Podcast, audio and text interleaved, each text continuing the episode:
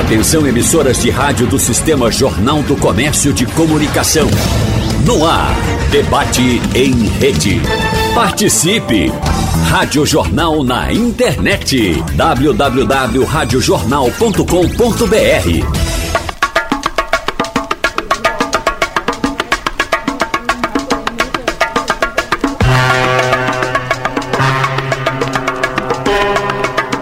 Criado pelo Fundo das Nações Unidas para a Infância Unicef, o Dia da Infância é um convite para que a gente possa refletir sobre as condições em que meninas e meninos vivem no mundo inteiro. Uma oportunidade para discutir e promover direitos básicos dos pequenos, como alimentação, educação, saúde, lazer e até liberdade, além de proteção contra os vários tipos de violência. No debate de hoje, nós vamos falar com os nossos convidados sobre as políticas públicas voltadas para esse grupo social. E claro que ajudam a romper um ciclo que pode ser de pobreza, de abandono e levando assim esperança de um futuro melhor para as nossas crianças. Participam hoje desse debate aqui com a gente no estúdio, Denis Larsen, ele que é coordenador do Unicef para o semiárido e também chefe do escritório no Recife. Prazer recebê-lo, seja bem-vindo. Prazer, muito obrigado. Temos também com a gente aqui no estúdio Luciana Lima, secretária executiva da Primeira Infância do Recife. Luciana, bem-vinda à Rádio Jornal. Muito bom dia, Natália. Bom dia a todos os ouvintes. E para fechar o nosso time hoje, Rodrigo Neri, psicólogo especialista em análise do comportamento aplicada e terapia cognitivo-comportamental. É Nery mesmo, não tô na fake news aqui. Bom é dia. Nery. Bom dia, bom dia a todos e todas.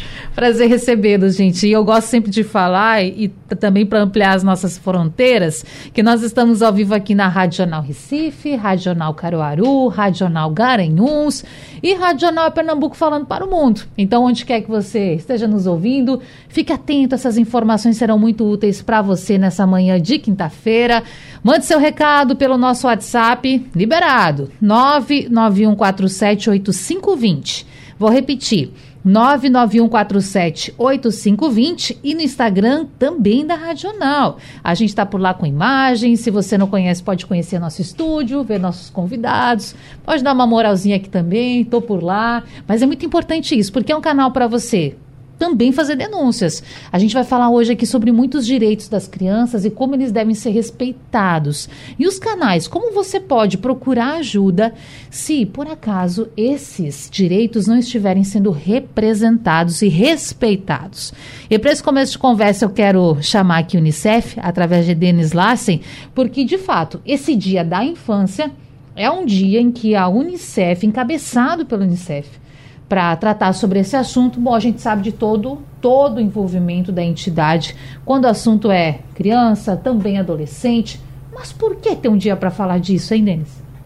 Então, dia e muito prazer estar aqui com vocês hoje, todo mundo para falar sobre este tema que é tão importante, né, como as infância, é, a infância, especialmente as primeiras é, anos, né, os primeiros mil Sim. dias é, da vida das crianças, porque realmente é o momento que estabelece tudo que é a vida daquela pessoa, porque os primeiros mil dias é onde que se desenvolve, né, especialmente é, mentalmente, também é, fisicamente, e alguns problemas não podem depois ser revertidos. Então, se uma criança, por exemplo, tiver um problema naqueles primeiros mil dias em termos de estímulo, de amor, isso pode desenvolver problemas de saúde mental ou pode eh, desenvolver estresse que nem que pode viver com isso a vida toda. Se tiver problemas de nutrição, isso pode impactar fisicamente a pessoa a vida toda. Algumas coisas realmente é impossível reverter mais tarde. Então é um, é um período é muito muito importante, né? É um direito e todos nós temos que cuidar disso e monitorar como está o estado disso. Então, a Unicef tem feito acordos com todos os países do mundo. É, é, é, o tema né, de Nações Unidas que mais países apoiam e, claro, que estamos muito felizes com isso, que todos os países se comprometeram que querem trabalhar com primeira infância. E, inclusive, que a gente tem é, objetivos né, das Nações Unidas que até 2030 é, 2030, todas as crianças no mundo até 5 anos têm que ter acesso a esse tipo de serviço. Importante. Então, muito importante.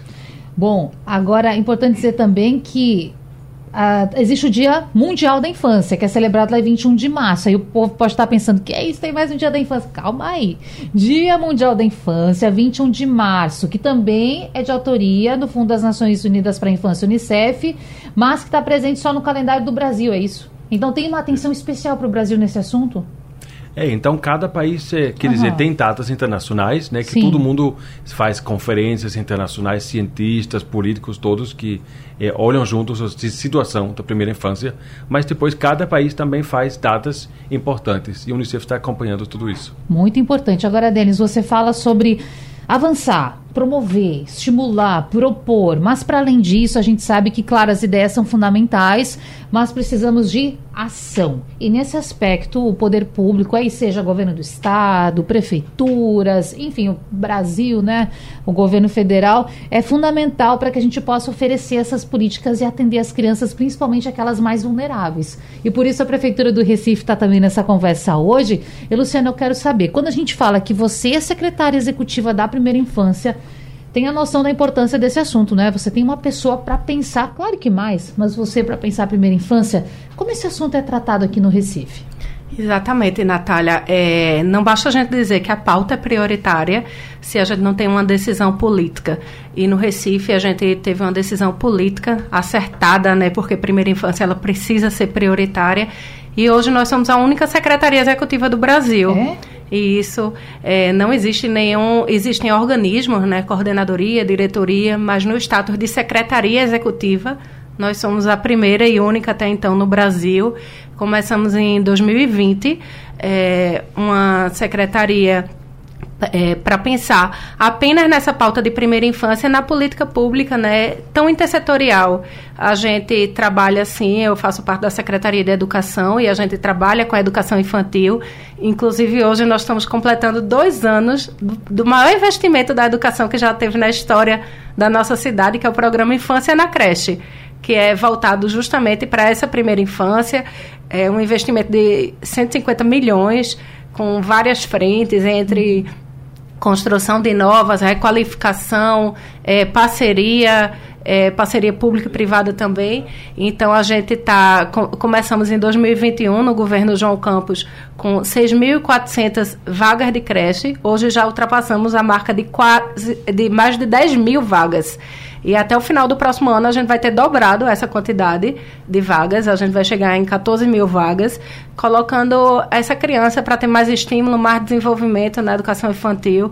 Então, a educação investe muito, mas também temos programas essenciais que são no espaço urbano, como as praças da infância, como é, os Mais Vida, que começou sendo Mais Vida no Morro, todo mundo via aqueles morros coloridos, né? Verdade. E aí a gente hoje já desceu para áreas planas e fazemos um trabalho de requalificação no espaço, com infraestrutura adequada, mas também fazemos um trabalho de primeira infância com um investimento muito bom nessa parentalidade, com oficinas, trazendo a família, a criança.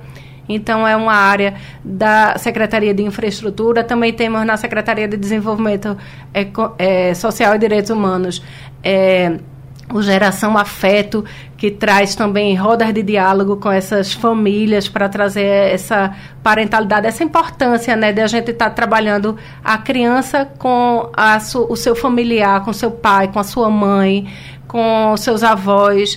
Como é importante a gente ter o afeto na nossa vida. É, e aí o nosso é, psicólogo pode falar também Claro. é, com muito mais propriedade sobre isso. Mas temos também o Primeira Infância no SUS. E ontem a gente teve uma marca nacional muito importante, né? A gente está vivendo um momento histórico que dentro do nosso conselhão que tem no governo federal, ontem o presidente em exercício, Geraldo Alckmin, ele lançou o grupo de trabalho para a primeira infância. Isso nunca existiu no Brasil, né? Então, como você a gente pode ver o quanto primeira infância está em alta e está chegando na cabeça de todo mundo que é realmente prioridade, que realmente a gente tem que trabalhar essa política pública e que é uma ciranda, todo mundo tem que estar junto, né? Governo municipal, governo federal, estadual, sociedade civil, a sociedade em geral. Se todo mundo andar de mão dada, a gente consegue fazer uma primeira infância eficiente. É, e é fundamental, como dizia, o envolvimento dos governos, porque a gente também precisa de recurso para fazer acontecer, de dinheiro mesmo para fazer projeto. Agora, Luciana, você falou sobre creches, falou, destacou também o número de vagas. Inclusive, esse é um dos direitos. Lembrar que a gente tem aqui no Brasil o Estatuto da Criança e do Adolescente, que é o ECA, né? Que fala a respeito desses direitos que as crianças têm, que os menores têm, os adolescentes também. Por, e um desses é acesso a creches e escolas públicas de qualidade localizadas perto da sua casa. Não é só Recife que enfrenta, por vezes, dificuldade para levar esse atendimento.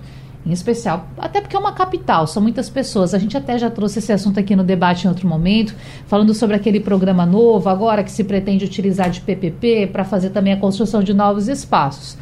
Tem se dado essa atenção e eu pergunto por quê? Porque certamente muito ouvinte que está nos acompanhando agora está pensando assim: poxa, um direito é ter a creche, ter a escola, ter a vaga pertinho da minha casa.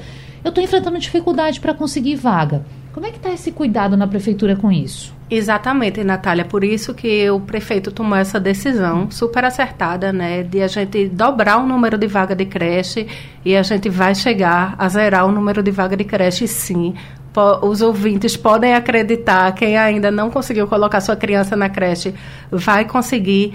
E pensando em vaga com qualidade, não basta ter vaga, né? É, como no próprio ECA diz, a gente precisa de qualidade. Então, aqui em Recife, a nossa creche, ela, todas as vagas são em tempo integral a gente tem cinco refeições, refeição de qualidade, todas acompanhadas por nutricionista, com comida de verdade, né? Porque antigamente a gente chegava em creche e achava que estava dando ração para as pessoas.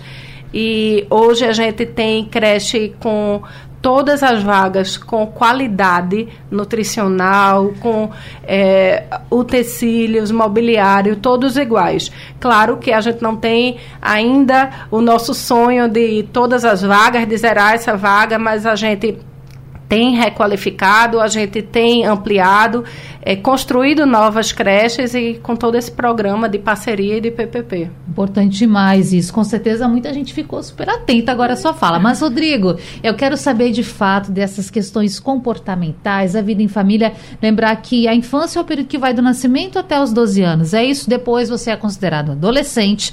E como nós já falamos aqui no debate com o Denis nessa abertura, é um período fundamental para o estabelecimento de bases e a gente sabe que a realidade é muito diferente. Tem pessoas que são criadas em seios familiares distintos, cada um com as suas condições financeiras, emocionais. Como tratar tudo isso quando a gente pouco sabe do mundo, hein? Pois é, pois é. E é importante lembrar também que a gente hoje está falando do Dia da Infância, mas estamos na Semana da Pessoa com Deficiência Intelectual e Múltipla. Verdade. Então, se a gente fizer um recorte aí para essas crianças que, na maioria das vezes, né, são discriminadas pela sociedade, que não têm acesso, de fato, a políticas públicas, nem à creche e nem a, em, em, relação à própria família, né, o próprio acolhimento, o próprio afeto, que é tão primordial, como foi falado, a gente precisa caminhar muito nesse, não só no debate, mas também em ações efetivas para esse público. E em relação à primeira infância, infância, é, acredito que todo mundo escuta falar isso, a gente bate muito nesse martelo, né, no sentido de que, é, prim, principalmente ali, os primeiros mil anos de vida são primordiais, porque quando o bebê nasce, a nível cerebral, a gente nasce com muita estimulação. Assim, o cérebro da gente está cheio de neurônios, cheio de redes neurais, e a gente precisa estimular. A partir dos três anos, existe uma coisa que a gente fala de poda neuronal. O que seria isso? É um corte, é, falando assim de forma bem básica, é, e o cérebro ele vai eliminar aquela boa parte daquilo ali que não estava sendo utilizado.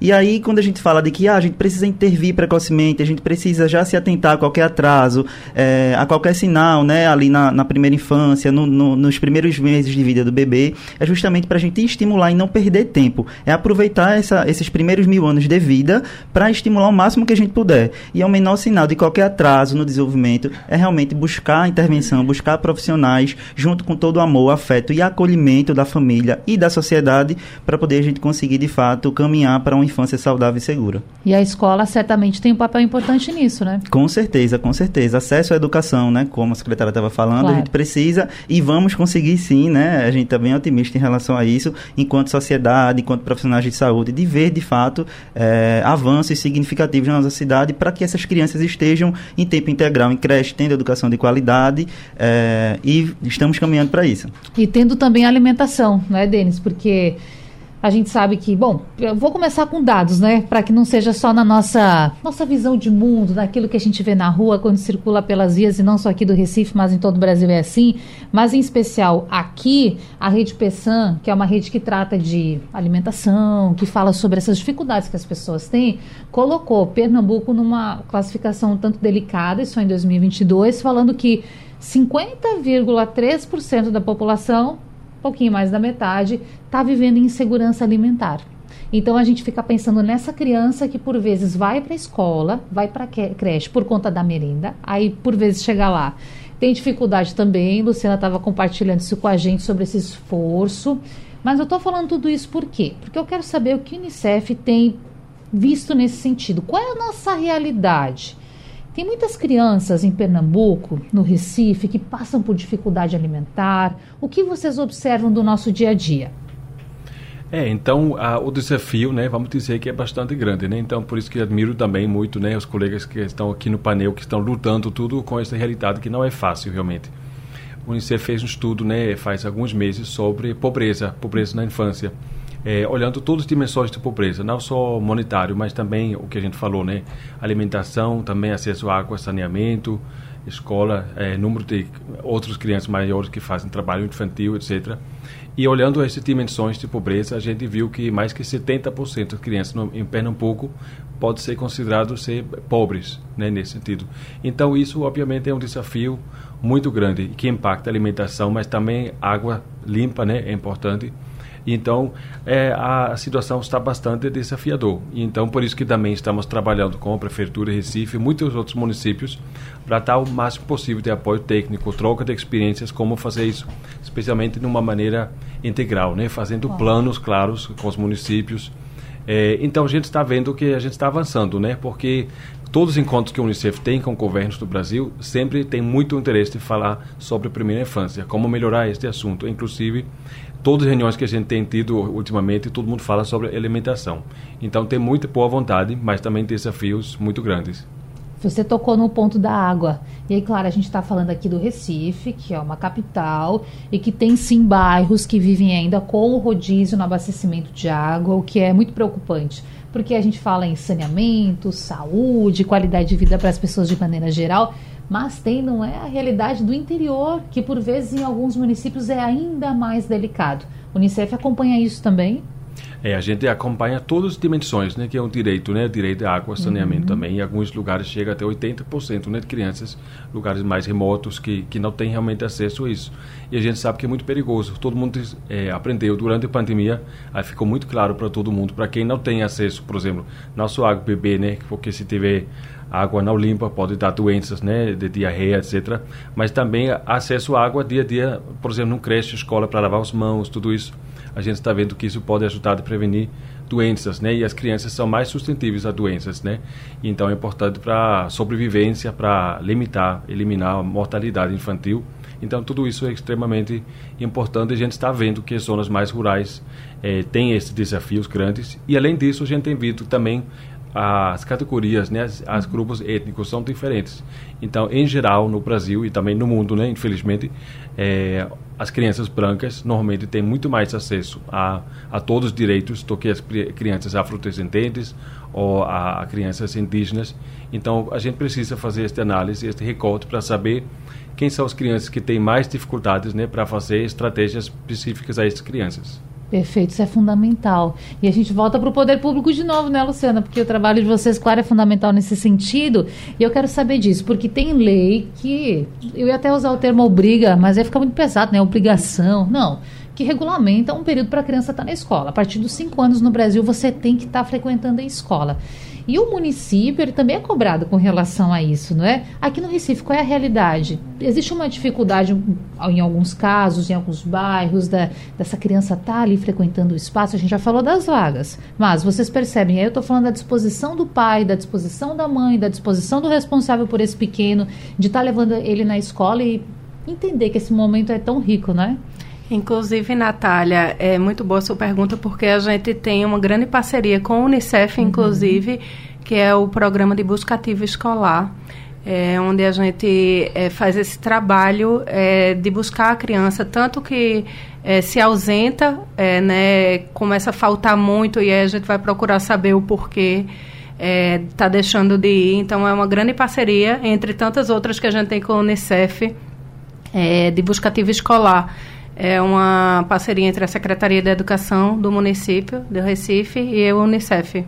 Inclusive, na pandemia, estudos já mostram, não é? O quanto essas crianças perderam esse vínculo com a escola, tinha o um ensino remoto para quem conseguia também muitas vezes estar no smartphone acompanhando, e essa volta para a sala de aula ficou complicada, não é, para alguns? É, exatamente. A pandemia trouxe assim muita dificuldade, né, para a gente em vários âmbitos, entre eles na educação. A gente deixou de socializar, a gente deixou de é, frequentar a escola, a gente deixou de frequentar a natureza, a gente deixou de frequentar tanta, tantos meios importantes mas ficamos seguros, né? O que importa, eu acho que é isso. A gente também não tem como estar tá chorando por esse leite derramado. A gente tem que ir atrás agora do que é que a gente pode acelerar esse desenvolvimento para que não se tenha esse tempo perdido. Foi tempo, foi, mas a gente está aqui com saúde vivos nem usando máscara mais. Exatamente. Parecia que era algo que, sei lá, talvez nunca fosse acontecer, né? Coisa boa, estamos Graças aqui. Graças à ciência, né? A vacina. É verdade. Aliás, a vacina que também é uma obrigação, né? Exatamente. A vacina é um pacto público que a gente faz, né? A gente faz por a gente e a gente faz pelos outros. E quem estiver nos ouvindo agora, super importante esse chamamento de a gente estar tá atualizando as cadernetas das crianças, estar tá colocando a vacina em dia, não só a vacina do coronavírus, mas também todas as outras. Super importante a gente estar tá chamando para salvar vidas e salvar a vida dos outros. Às vezes a gente está com o organismo um pouquinho mais resistente e a gente consegue se safar de uma doença, mas transmite o vírus para outras pessoas, né? E aí prejudicam a sociedade. Então, esse é um pacto coletivo que a gente tem que estar tá chamando a atenção de todo mundo mesmo. Verdade. Quando a gente fala de cuidados pequenos, é também fazer isso. Agora, a gente falou da pandemia, né, Rodrigo? Como isso impactou a todos nós, adultos, crianças, adolescentes e fazer essa retomada, porque tem muita gente, os pequenos também, que até tem medo de ir para a rua, tem medo de brincar na rua, tem medo de estar com um coleguinha, alguns até receosos de ir para a escola, porque ficou aquela questão da máscara. O pai e a mãe em casa falavam: ó, oh, cuidado, não toca, não toca na, na maçaneta quando você vai abrir a porta lá no colégio. Então, assim, eles ficaram com, cresceram também com esse aspecto. Como a gente pode lidar com isso, ensinar a eles? É, em primeiro lugar, a gente lembrar de fato da vacinação, porque nós somos exemplos, nós somos espelhos para as nossas crianças.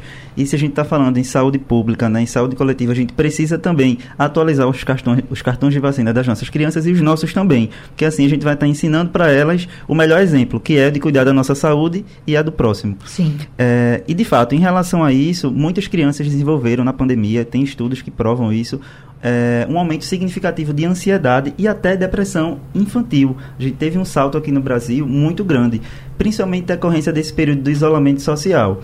É, isso nos chama a atenção de fato que até hoje, mesmo a gente estando sem máscara, né, é, durante esse ano inteiro, assim, a gente já está retomando de fato o que a gente tinha pré-pandemia, mas muitas crianças ainda ficam assustadas, ainda desenvolveram é, é aquele medo de que agora estou no intervalo, eu, eu, posso, não posso, a gente já voltou e, e, pode ser, e a gente vê notícias também, né? Ah, tem uma nova cepa do Covid, e aí como é que vai ser? Então a gente precisa ter cuidado em, em como a gente vai passar essas informações e prevenir é sempre uma melhor caminho. Então, a gente estando com a vacinação em dias e mostrando para nossas crianças que, ó, a gente tem esse caminho, é o caminho mais seguro, a gente precisa se cuidar para cuidar do outro e para poder estar bem em sociedade. Então, em primeiro lugar, cuidar da vacina, né? Cuidar da vida, para aos poucos a gente ir voltando e perdendo o medo, né? Mostrando que a gente pode viver novamente em sociedade, a gente deve, não só pode como deve, resgatar esse vínculo aí social. Que tem pais, tem pessoas também responsáveis pela criança que essa pessoa tem medo e não deixa que a criança é. esteja no convívio brincando, indo para a rua.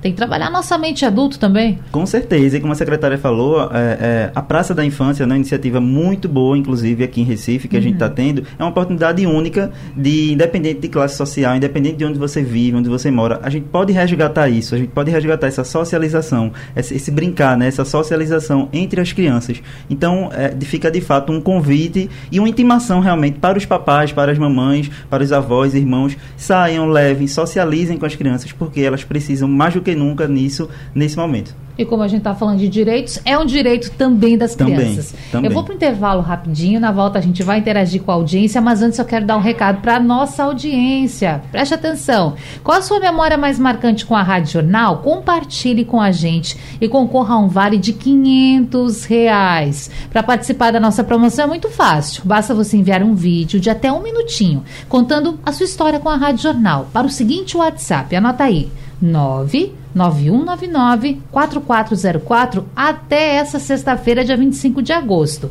Os três melhores vídeos serão publicados no Instagram da Rádio Jornal para votação através de curtidas. E o vídeo mais curtido vai receber esse vale de 500 reais.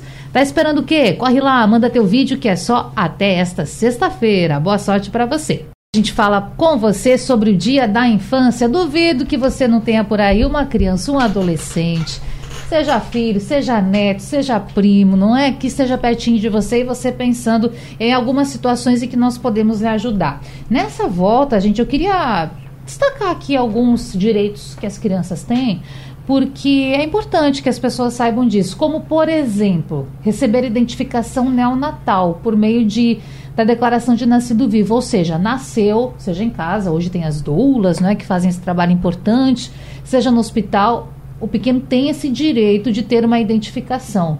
E me chamou muito atenção, gente, que tem também o direito a criança de ser chamada pelo nome desde o nascimento. Porque a gente não pensa sobre isso. E mais ao longo da vida você pode querer mudar, tem essa liberdade de ter o seu nome social, claro, aí já é outro papo. Mas estamos falando aqui de um direito seu quando nasce. Aí vai ter exames de triagem neonatal que você tem o direito quando criança, acompanhamento do crescimento, vacinação, como já falamos. E aí temos outro ponto: viver em um ambiente afetuoso e sem violência. Só que, meu querido Rodrigo, psicólogo, especialista em análise do comportamento aplicado e terapia cognitivo-comportamental, as pessoas muitas vezes não entendem o que é um ambiente sem violência. E pensam assim: não, mas a minha família aqui, tudo certo, nós somos casados, não é? Temos, uma, temos boas condições financeiras. Só que a violência ela pode também acontecer nesse cenário, né? Não é só um pai separado, viver em questão nutricional não adequada preciso estar atento sobre vários aspectos. O que é um ambiente violento no lar? Pois é, sobretudo, já vou começar falando sobre a violência psicológica contra as crianças. A gente fala, vem falando muito né, sobre esse tipo de violência, mas a gente também precisa falar que ela, esse tipo de violência acontece contra as crianças também dentro de casa pela própria família. E a gente precisa ter muito cuidado com isso. Não, não é só sobre ter um pai, uma mãe, irmãos, ter, ter um lar. Né? A gente precisa do afeto, a gente precisa do cuidado e da proteção integral dessas crianças.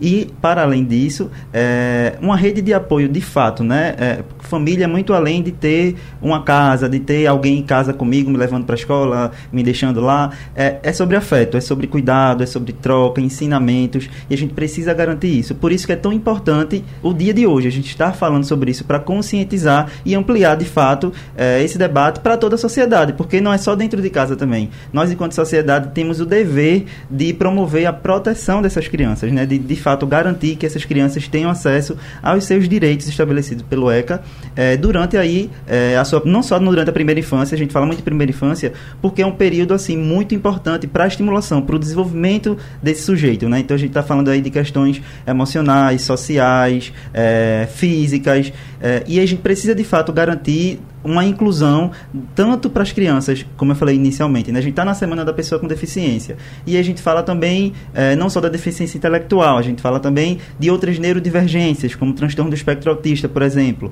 Então a gente precisa falar da, da infância, da criança, não só pensando no, no, no meu filho que está indo para a escola e como é que eu posso ajudar as crianças que estão em, em, em vulnerabilidade social. A gente precisa falar também sobre como promover dentro da nossa própria casa, com as nossas crianças, é, essa, essa, esse senso de fato do respeito da adversidade, do respeito ao outro, do cuidado com o outro e consigo mesmo. E também é uma, uma pauta assim que eu venho falando muito, a gente precisa começar a trabalhar desde cedo com as crianças aquela política ali do, do consentimento e assentimento. Então, assim, desde cedo já trabalhar onde pode, quem pode tocar, quem não pode tocar, porque também é uma forma da gente combater a violência e a exploração sexual infantil. Então a gente precisa desde, desde cedo pedir licença para tocar no corpo da criança, explicar para ela, chamá-la pelo nome também, mas explicar o porquê, ah, tô dando banho no meu filho. Então é muito importante, olha, agora eu vou pegar aqui, eu vou te ajudar e ensinar não deixar essa criança dependente é, do pai, da mãe, do irmão, seja lá de quem for, do adulto, é, tendo esse cuidado íntimo. Então a gente precisa garantir também essa independência para que esse toque, esse, esse, essa interação íntima seja cada vez menos frequente. E nós somos criados numa geração, nós e as outras pessoas que estão nos ouvindo, né? talvez em outros tempos, em que você dá um tapa, bater, enfim, ser mais enérgico, não é? Isso era normal, não era visto como problema. Mas hoje em dia se fala muito sobre isso, sobre educar de uma outra forma, de conversar. E a gente sabe, né, Rodrigo, que muitas vezes as tensões do dia a dia deixam aquele pai, aquela mãe, aquele Sim. avô, aquela avó, de fato nervosos, são N preocupações. Mas o que você aconselha nesse sentido? Para essa pessoa que está nos acompanhando, no momento em que você está nervoso, a criança não está lhe ouvindo, às vezes está chorando, está irritada também, o que fazer? Pois é, inclusive vou remeter a uma, uma fala muito é, comum que a gente vê, de que ah, antigamente o meu psicólogo era um chinelo, uma chinelada, né? Antigamente era um cinturão, apanhava. E aí isso mostra também, se a gente fizer um recorde para essa geração nossa, o porquê de estarmos tão adoecidos mentalmente com tantos problemas psicológicos. E a gente precisa entender que, assim, é normal, vai acontecer em qualquer família, é, momentos de tensões, onde a gente vai, de fato, é, explodir com a criança, perder a paciência, é, se irritar e ter uma, uma discussão mais calorosa. Mas o mais importante disso tudo é reconhecer que errou, pedir desculpas e mostrar que, olha, eu errei, papai errou, mamãe errou, eu gritei com você, não foi legal, mas você fez isso, isso e isso, que não foi legal também, me desculpe, como é que a gente pode conversar? É, é ter essa, esse bom senso de identificar o erro e não só, tá, nunca mais eu faço. Mas a criança, né, de certa forma, ela foi agredida, ela foi machucada. E aí? Então a gente precisa ter esse diálogo aberto desde cedo com as crianças e mostrar que elas também devem ter esse diálogo aberto com a gente. E que é normal, a gente tem nomear os sentimentos, a gente sente raiva, a gente vai explodir, a gente vai ficar mais chateado, mas a gente precisa pedir desculpa ao outro também. A gente precisa reconhecer que errou e construir uma base saudável e afetuosa dentro de casa. Então, uma palavra aí que é difícil, né, para todo mundo. A gente se coloca nisso, não é? Desculpa, errei, perdão, mas vamos exercitar Acontece. mais isso porque é fundamental. Agora, Luciana, tem uma questão aqui de ouvinte, é a Rosário, ela mora no Vasco da Gama. E está perguntando, claro que a gente foge um pouco do tema, mas vamos ajudar aqui, Rosário. Ela diz: como conseguir isenção de passagem na, de ônibus na região metropolitana do Recife para uma criança autista? E já tem laudo. Fala com a prefeitura, é com o consórcio Grande Recife, qual é o caminho? É, Rosário, é, primeiro de tudo, deixa eu te dizer que é, a gente tem uma gerência de inclusão, edu educação inclusiva. Vou te passar o telefone. E aí a gente tem sim um programa que dá isenção na passagem, tem um passe livre para crianças é, atípicas. Então, o telefone 3355 5972. 3355 5972. E aí, Natália, eu vou aproveitar a oportunidade para comentar um pouquinho que a gente estava conversando com o Rodrigo, é que a, tem uma frase muito famosa que é a infância é o chão que a gente anda a vida inteira. E é essa questão da violência, né? Quando a gente vê que realmente hoje nós estamos andando em um chão violentado na nossa infância. E aí, é, a, eu sou mãe e sei que chega esse momento, sim, de a gente perder o controle, de a gente é, se estressar com nossos filhos nessa vida corrida que todo mundo leva. É estressante mesmo, mas a dica do dia é bora tentar respirar, tentar ver que essa criança ela não tá, não é culpada né, do problema que a gente está vivendo, respirar fundo, contar até cinco, olhar para a criança e tentar trazer esse amor, esse afeto, que é o que ela vai levar para a vida inteira nesse chão fértil que a gente pode estar tá plantando para ela. E mais uma vez, né, a escola é responsável nesse processo, é participante desse processo muito importante. Nós já falamos das políticas públicas, mas a família é o eixo, né? Você que tem que levar esse exemplo a gente sabe que nem todo mundo tem aquela família chamada exemplar. E, gente, o que é uma família exemplar? Não existe. Cada um tem seus problemas, mas você dialogar é fundamental, né, Luciana? Exato, Natália. A gente está trazendo um programa em parceria com a Fundação Bernardo Van Lee chamado Família Mais. É um programa que já existia é, é, no, em outros países, que era em inglês, Parent Plus é, e a, na tradução, o parent é, são os pais, né? Pai e mãe. E aí a gente disse que não pode deixar esse pai e essa mãe tão sobrecarregados. Hoje em dia a gente tem a rede de apoio, como o Rodrigo falou. E aí a gente construiu junto com a fundação e tem trazido as famílias para brincar com as crianças. Então, esse programa ele é voltado para mensagens que a gente dá. A gestora da creche, ela passa uma mensagem no grupo do WhatsApp da, da turma, é, dando estímulos é, para o brincar, para o resgate do cuidado, do afeto. E aí tem trazido muito depoimento emocionante de família. A gente tem vido, é, visto, é, desculpa, que as crianças elas têm, é, é elas preferem na verdade, tá com a família do que tá com a tela. E a tela, ela é sempre a primeira opção, porque ela é atrativa na falta do afeto. Então, se a gente puder é, tentar diminuir essas telas das crianças, que é, não é indicado até os dois anos de idade, nenhuma tela. A gente tem que tirar as telas da criança, principalmente das crianças menores, e olhar no olho, sentar no chão, abraçar, resgatar a nossa infância. Como é bom a gente pensar não é, minha gente? Quando a gente era criança, que a gente brincava de amarelinha, brincava de peão. E aí eu digo para os meus filhos, é, sabe o que eu gostava de fazer quando eu tinha a tua idade? E aí começar a fazer aquela brincadeira. Aquilo ali traz uma memória afetiva muito boa para mim e traz o meu filho participando da minha vida também e eu participando da dele. Então, é, Rodrigo começou a falar das praças da infância. E a Praça da Infância ela é um novo conceito que a gente está trazendo para a cidade. Como é? Ela está sendo exemplo, inclusive, para outras cidades do Brasil é, de Pernambuco e do Brasil, a gente está disponibilizando, inclusive, o projeto, o edital, né, que foi construído com o Estúdio Mais Um, uma parceria com a Fundação Bernardo Van Lee. Ela traz é, os nossos quatro elementos da natureza, então é, nem todo mundo que visita a praça percebe, mas se você olhar, por exemplo, na Praça da Infância, o trepa-trepa ele remete à fogueira, ele está no fogo. A gente tem é, o vento, através daqueles cataventos que, que são uns brinquedos lá. Então, remete aos quatro elementos da natureza. Traz muito esse contato da criança com a natureza e com um, um novo tipo de parque. Antes a gente era muito acostumado com aquele playground, né? De é, subir a escada, descer o escorrego. E aí as crianças, elas não se estimulam tanto, porque elas não têm como construir mais, no, é, ter mais criatividade. E aí a Praça da Infância ela é, traz muito potencial para novas criatividades para a criança desenvolver, correr, brincar, estimular elas são confortáveis pensando também nesse cuidador, né, nessa família que está indo e acompanhando a criança, então com bancos confortáveis, arborizadas. É, nós temos já duas praças inauguradas. Onde? Uma fica na encruzilhada, todo mundo conhecia ela como a Praça dos Caminhões, dos fretes. Ela era cercada por caminhoneiros, a gente teve um bom diálogo com esses caminhoneiros, é, co colocamos eles em outros locais. Lá tinha uma falta de segurança muito grande, né, porque ela era cercada por caminhão, ela tinha é, uma vulnerabilidade muito grande. E hoje ela é totalmente segura, é, não temos assim nenhuma queixa de segurança e ela está trazendo 24 horas familiar. A hora que a gente passar, eu digo, parece que brota gente, né? Porque a família está vivendo espaço urbano.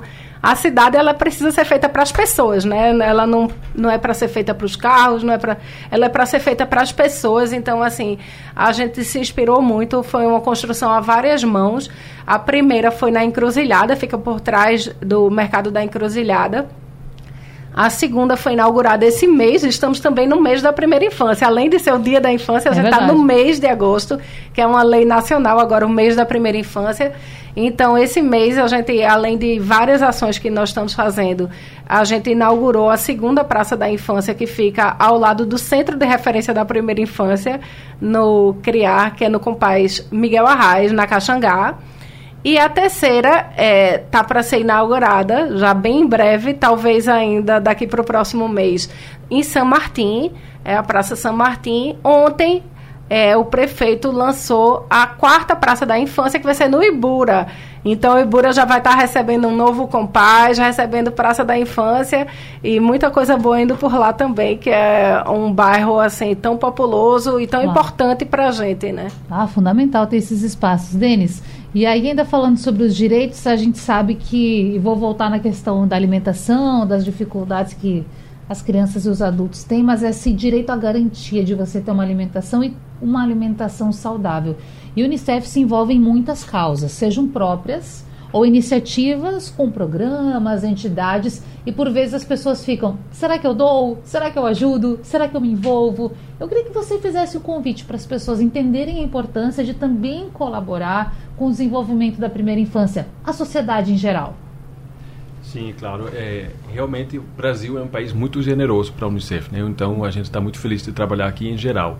Então cada pessoa pode é, doar dinheiro para a Unicef, né? Entra no site da gente, né? Que é unicef.org e vê lá como como doar. Pode doar um, um valor pequeno cada mês então, tudo isso ajuda para as causas, né? E a gente está trabalhando no país todo, não só aqui no Pernambuco, mas também a gente trabalha, por exemplo, é, em, em, áreas que tem mais crise, por exemplo, na área de Boa Vista, né?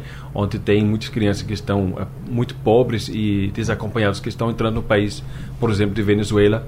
É um lugar que a gente apoia bastante. É, e outros lugares onde tem crianças em grande vulnerabilidade. Então, é, a gente convida né, de continuar essa parceria que a gente tem com as famílias e também com, com o governo né, do Brasil e com empresas. Então, tudo isso é muito gratificante para nós. Ah, o Unicef é muito respeitado, né? A gente precisa continuar com esse trabalho. Obrigado. Eu queria só voltar um pouquinho para claro. o tema que você está falando, Natália, sobre violência, né? Porque Sim. é uma coisa que chamou muito atenção. É, a gente está vendo, de fato, a gente fez um estudo é, recentemente, né, sobre o país, país todo, mas também olhando particularmente para Pernambuco. E a gente viu, junto com o Fórum de Segurança Pública, que houve mais que 3 mil casos de violência sexual entre é, 2017 e 2020 em Pernambuco. Então a gente está vendo que isso é de fato uma epidemia né, de, de violência. E a gente está bastante preocupado porque a gente não está vendo uma queda. Ao contrário, a gente está vendo a continuidade é, desta prática e também, claro, de outros tipos de violência. Sexual é extremamente grave, mas também tem outros tipos de violência, né? Como a gente falou aqui, né? É, tapas, tudo mais na, é, é na, na, no nível doméstico e a banalização, né? De, de violência, como como você estava falando. Então, é uma coisa que a gente preocupa, né? É, preocupa a Unicef. Então, sobre prevenção, né? Tem que fazer prevenção e também tem que ter um apoio para vítimas. E a gente está vendo também muitos mortes, né? Assim, isso é mais as, a, as crianças maiores, digamos, a partir de 15 anos para cima tem mortes, mas isso é mais nas ruas, digamos, não é tanto, é, graças a Deus, não é tanto nas famílias. Mas realmente é um dos temas que mais preocupa o Unicef no Brasil é justamente isso, e fazer programas para prevenir violência nas famílias e nas ruas. Inclusive, a gente está agora numa expectativa enorme, eu vou trazer para o governo do Estado, pelo Juntos pela Segurança, o Estado fez um lançamento, colocou trabalho na rua, está fazendo pesquisa com a sociedade, você pode entrar lá no site do Juntos e dizer que área você acha que precisa de mais investimento, mas é uma expectativa porque precisa de políticas públicas, não é para atender também para coibir esse tipo de violência que machuca demais e, e causa um temor, mas também marcas profundas né, nas crianças. Sim, fizemos um estudo alguns anos atrás em Ceará. Foi um estudo né, muito doloroso para a gente fazer, mas foi necessário. A gente é, analisou o perfil de adolescentes mortos é, em Ceará para ver quais foram as causas que foram mortos. E a gente viu realmente as crianças que não estavam na escola eram muito mais expostos a violência, agressões e também de é, homicídios. Então a gente viu que crianças que realmente estão na escola estão as crianças mais protegidas, né? E a gente viu realmente todos esses fatores. Então é importante fazer é, um trabalho que não pensa só na violência, mas pensa em tudo que é prevenção. Então, a criança tem que ficar na escola, os jovens têm que ter projetos, né, tem que ter projetos de vida para que eles não são expostos, nem na família, nem na rua. Então, é um programa um pouco complexo, mas é muito importante para poder enfrentar isso. E, claro, tudo que o Rodrigo falou sobre parentalidade, né, cursos para pais. A gente já faz isso através do programa, né, tá, que tem pai que se chama Visita Domicílio para ensinar pais como, como é, educar melhor as crianças sem violência. Então, tem muita coisa que fazer, mas realmente é, é, é um assunto que muito preocupa a Unicef. Sim, nós precisamos desse espaço para levar essa informação também. Para gente começar com as nossas despedidas, mas dá tempo ainda de responder uma questão, não é, Rodrigo? Porque tem um ouvinte que mandou uma pergunta para a gente, querendo saber qual o prejuízo emocional para uma criança que é filha de uma mãe com um diagnóstico de borderline. Ele fala idade 2 e 8 meses. Aí eu não sei se são dois anos, de 8 meses, se são duas crianças, ou se é na faixa de 3 anos. Mas enfim, para essa criança bem, bem pequenininha, né? Qual pode ser o impacto? Veja, primeiro a gente precisa ter cuidado ao associar um transtorno mental com prejuízos diretamente é, a seus filhos ou parentes, porque a gente cria mais estigmas, de fato, para esses diagnósticos. Quando a gente fala de borderline, a gente está falando de um transtorno de personalidade e a gente precisaria, de fato, entender como é que essa mãe está, como é que essa mãe está em relação ao seu, cuida ao seu cuidado com a sua saúde mental. É, ela tem tratamento, né? ela está em busca de, de uma estabilização em relação aos, às suas emoções, né? às suas dificuldades que, de fato, o transtorno traz. Então, fica difícil a gente dizer que impactos, é, porque a gente não conhece, né? não, não, não soube é, é, ter mais conhecimento do caso, claro. mas pode sim, de fato, ter um impacto muito negativo a depender da instabilidade ali emocional no seio familiar. Então, pode ter muitos conflitos e etc. Mas a gente precisa ter cuidado também para não correlacionar qualquer tipo de diagnóstico a uma interferência direta com a criança. Pronto. Bom, a dica é procure ajuda, não é? Procure ajuda. Que procure com certeza ajuda. vai ser muito útil. E isso não incapacita essa pessoa de ser mãe, né? Perfeito. né?